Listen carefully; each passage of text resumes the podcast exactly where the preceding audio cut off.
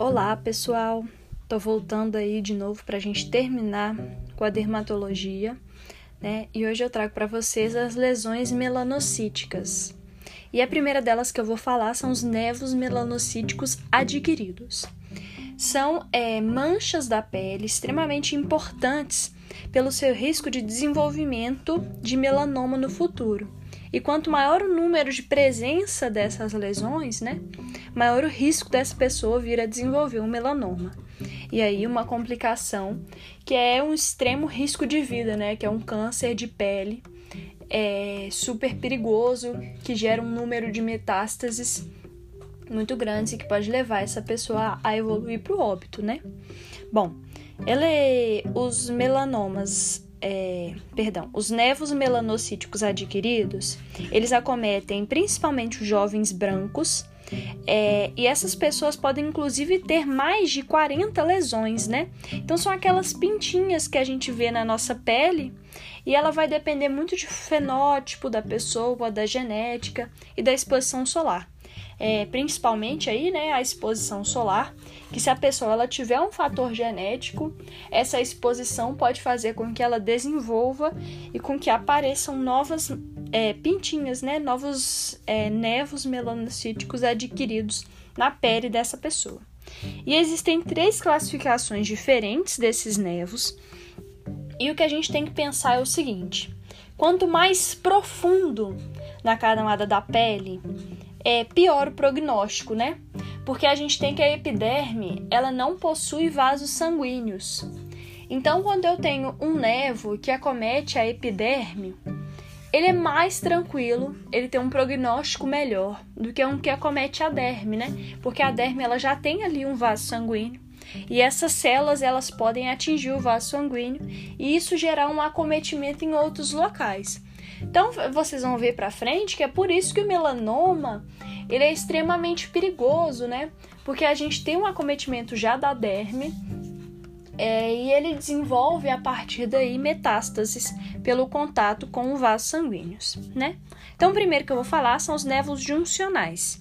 E outra coisa importante é que quanto mais profundo a gente tem esse nevo na nossa derme, a gente apresenta nele, é, na hora que a gente passa a mão, ele fica em maior alto relevo, né? Ele deixa de ser uma mácula, então deixa de ser só uma, uma manchinha, né? Que a gente não vê nenhuma superfície e passa a ser uma pápula. Então, quanto mais ele se aprofunda na derme, ele vai se tornando uma pápula, ok?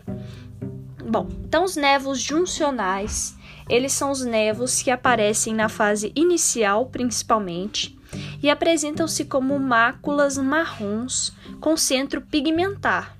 E eles vão ter aproximadamente 8 milímetros de diâmetro.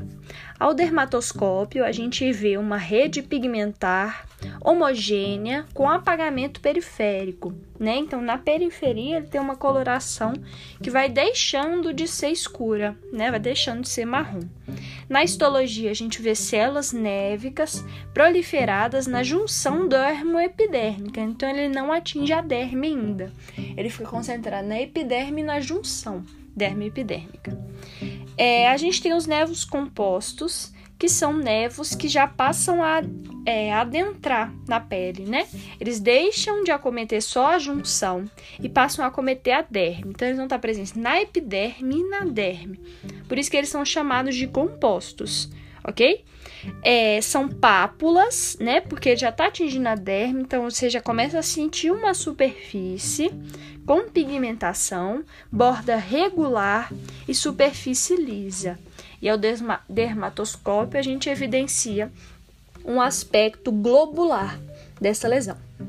Os, dermo, os nevos intradérmicos, que já estão acometendo a derme, então eles já não estão mais na junção da epiderme, eles não têm células na epiderme, né? Eles acontecem mais na fase final, né? Então são indivíduos que estão mais velhos e se eles já estão aprofundados na derme, né?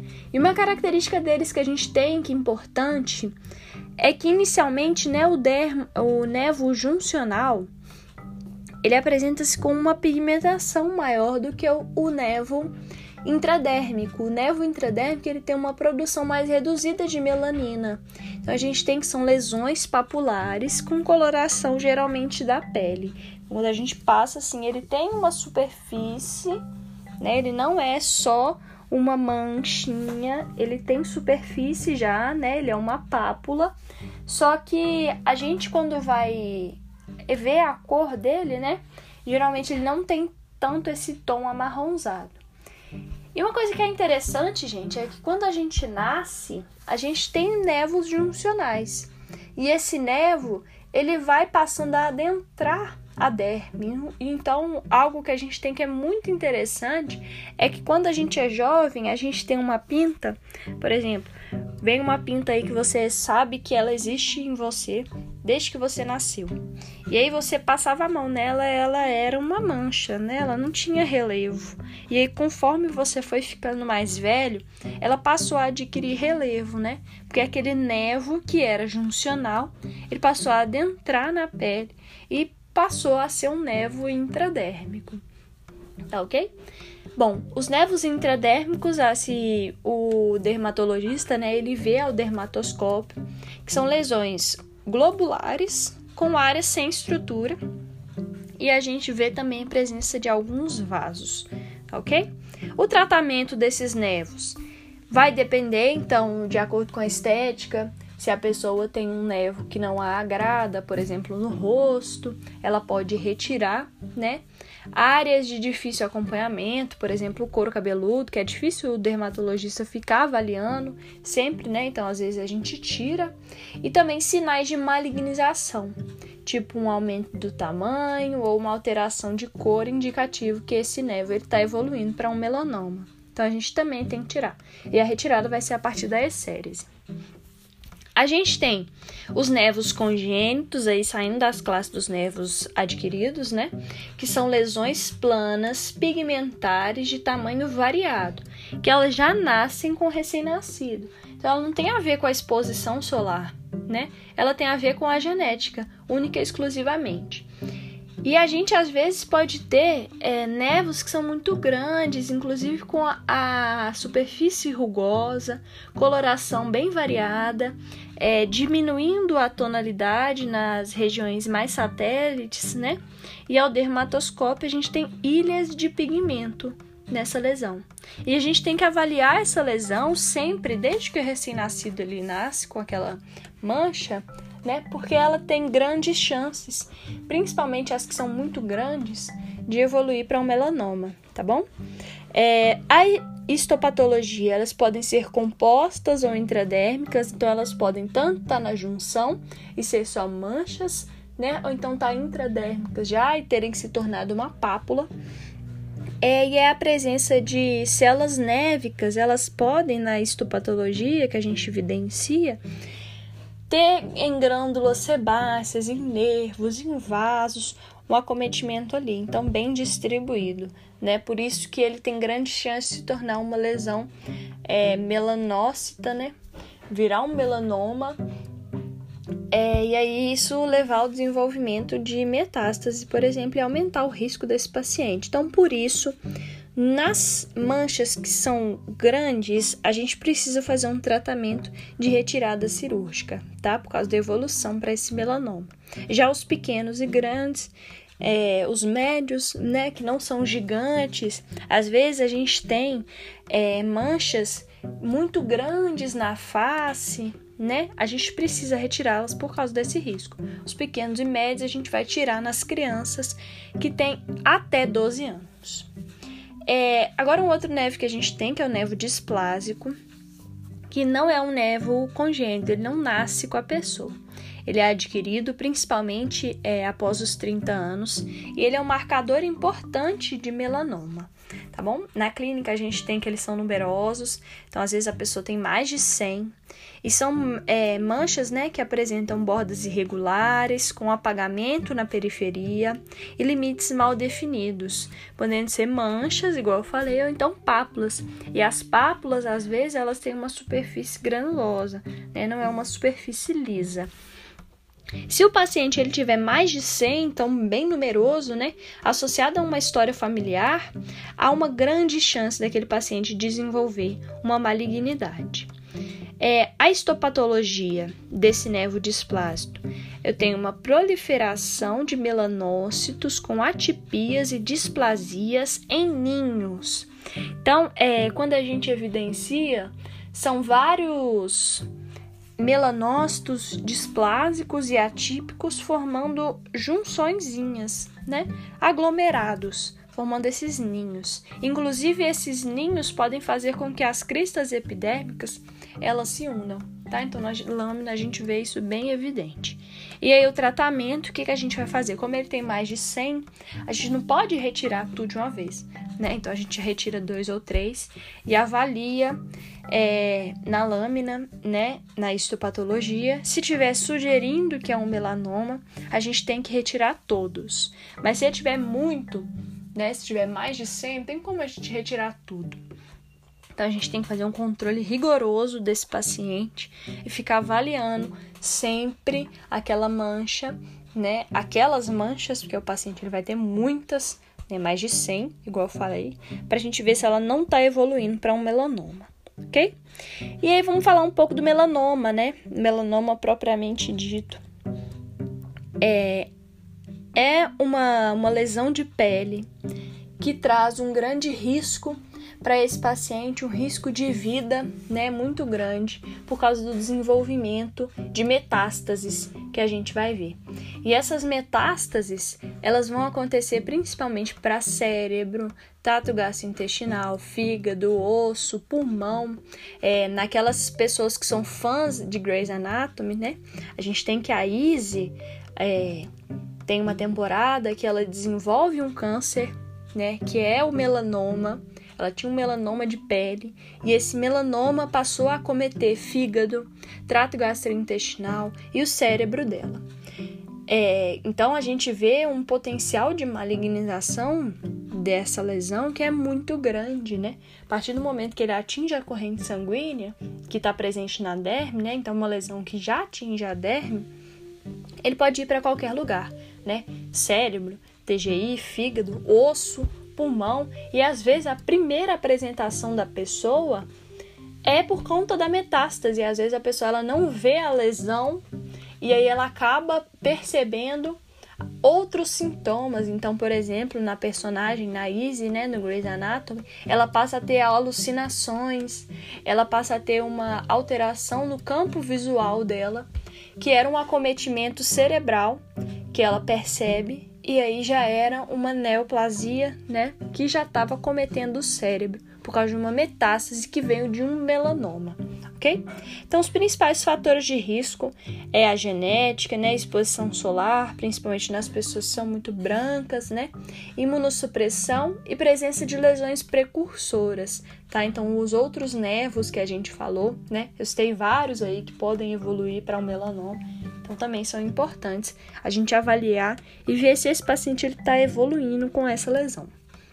A clínica, existem quatro diferentes que a gente precisa classificar, porque de acordo com a classificação ele apresenta um potencial de evoluir ou não, né? Evoluir mais ou menos e ter um pior prognóstico ou um melhor prognóstico daquela pessoa que apresenta.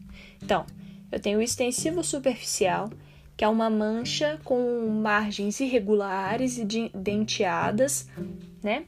É, não é uma, um círculo certinho ou um oval certinho, né? Ele é super irregular, com coloração variada, que cresce exclusivamente na horizontal.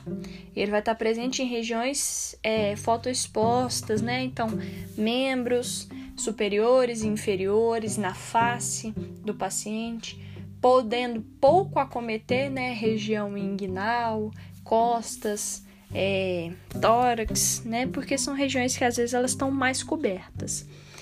É, o acral, que é um crescimento horizontal e vertical, então ele, ele pode deixar de ser uma mancha, né, e passar a ser uma pápula que acometem palmas e planta das mãos, e ela acontece principalmente nos negros idosos, né? Porque o melanoma ele está associado mais a um câncer, não de pouquíssimo de jovens, né? É um câncer que se desenvolve mais nos idosos, por causa dessa exposição prolongada ao sol, né? E a genética aí também atuando.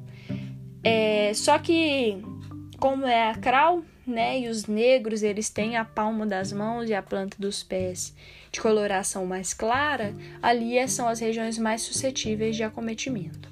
Tem também o lentigo maligno melanoma, que é uma lesão in situ, que está também associada à radiação UV, né? então regiões fotoexpostas, formando um nódulo irregular, pigmentado, que pode ulcerar e sangrar.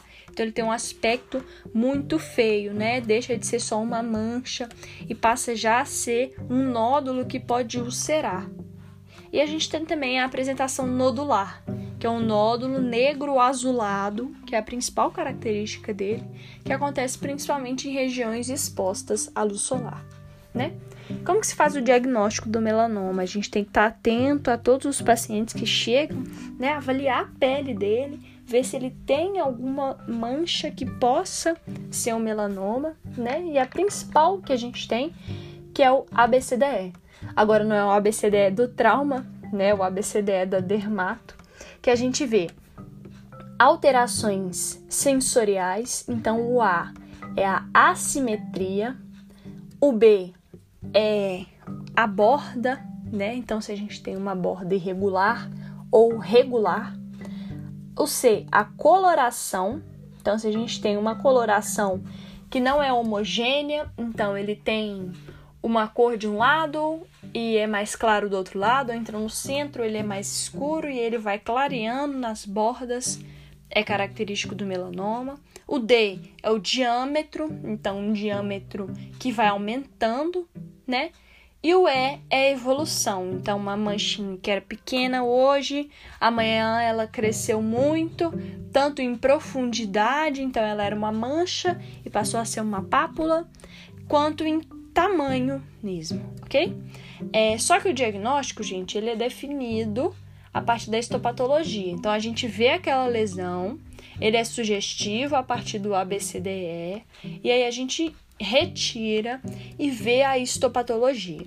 E aí, na histopatologia, a gente vai ter duas classificações, de acordo com o nível de Clark, que é a profundidade daquela lesão, então, é, a profundidade que eu falo é em relação ao acometimento das camadas da pele. Então, se acomete a epiderme e é uma mancha, ou se já passa a acometer a derme, né, e é uma pápula, se ainda está concentrado na junção, que ainda é uma mancha, né? E aí, conforme eu for adentrando dentro do tecido e passando a cometer a derme, eu tenho, obviamente, um prognóstico pior, porque ele pode ter acesso ali à corrente sanguínea, né? E vir a desenvolver um, uma metástase.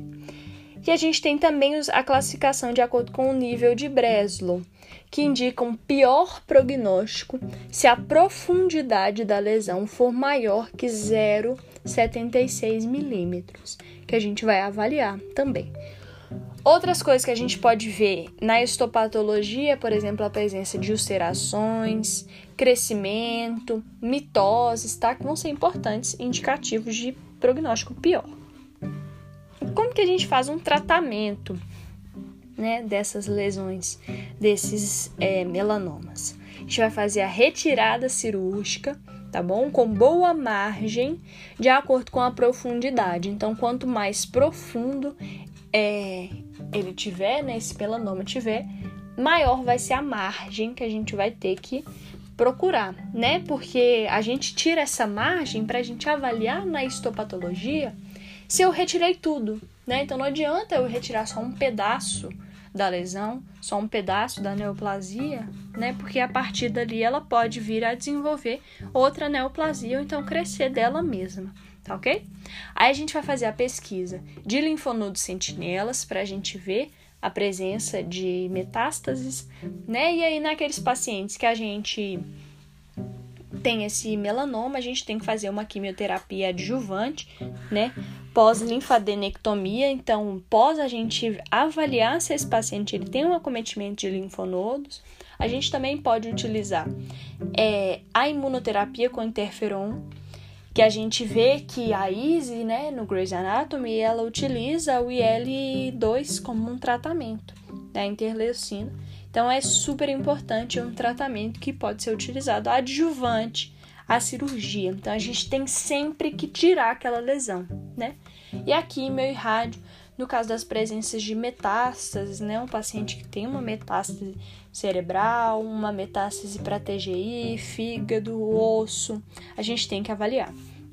E fazer o acompanhamento desses pacientes quatro meses nos primeiros dois anos e depois a cada seis meses nos primeiros três anos, passando depois a ser anual. Recomendo-se também a gente fazer uma radiografia torácica, ultrassonografia abdominal e também dosar o LDH né, a cada seis meses nos primeiros dois anos e depois anualmente, para a gente ir acompanhando, ver se aquele melanoma do paciente não gerou uma metástase importante. Tá ok? Então era isso que eu vim trazer para vocês. Muito obrigada, beijinhos.